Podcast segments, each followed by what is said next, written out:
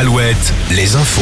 Fabienne Lacroix, bonjour. Bonjour Arnaud, bonjour à tous. Avis aux retardataires, c'est aujourd'hui le dernier jour pour demander le chèque carburant de 100 euros.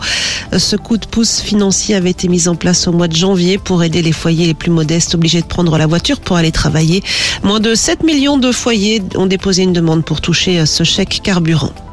À Nantes, les éboueurs appelés à participer à, des assemblées générales ce matin. La collecte des ordures ménagères a pu reprendre hier, mais elle a dû être rapidement stoppée suite au blocage des accès aux incinérateurs.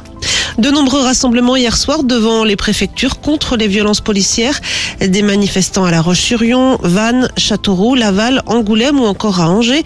C'est le collectif Bassine Non Merci qui avait appelé les à manifester pour dénoncer selon eux les conditions d'intervention des forces de l'ordre lors de la manifestation du week-end dernier en Deux-Sèvres à Sainte-Soline. Deux participants sont toujours hospitalisés. L'un d'entre eux est sorti du coma hier. Le second reste toujours dans un état critique avec un pronostic vital engagé. À Bordeaux, trois hommes âgés de 24 à 36 ans doivent être déférés aujourd'hui au parquet, huit jours après l'incendie qui a détruit la porte de l'hôtel de ville. Incendie allumé dans le cadre des manifestations contre la réforme des retraites.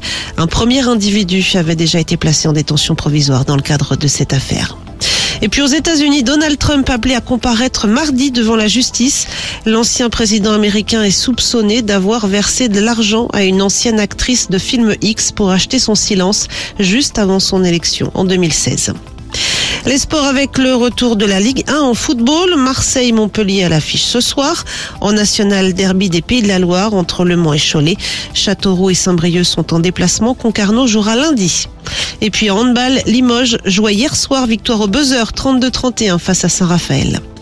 La météo, ça fort ce matin sur un large quart nord-ouest du pays. Des rafales de vent à plus de 140 km heure sur la pointe bretonne. Du vent également dans les terres avec des rafales à plus de 60 km heure relevées en cours de nuit à Angers et Limoges. Le temps va rester venteux et pluvieux une bonne partie de la journée avec même quelques orages possibles localement de 13 à 16 degrés pour les maxis. Le week-end lui débutera sous un ciel encore très agité demain. Le retour des éclaircies à partir de dimanche avec des températures en baisse.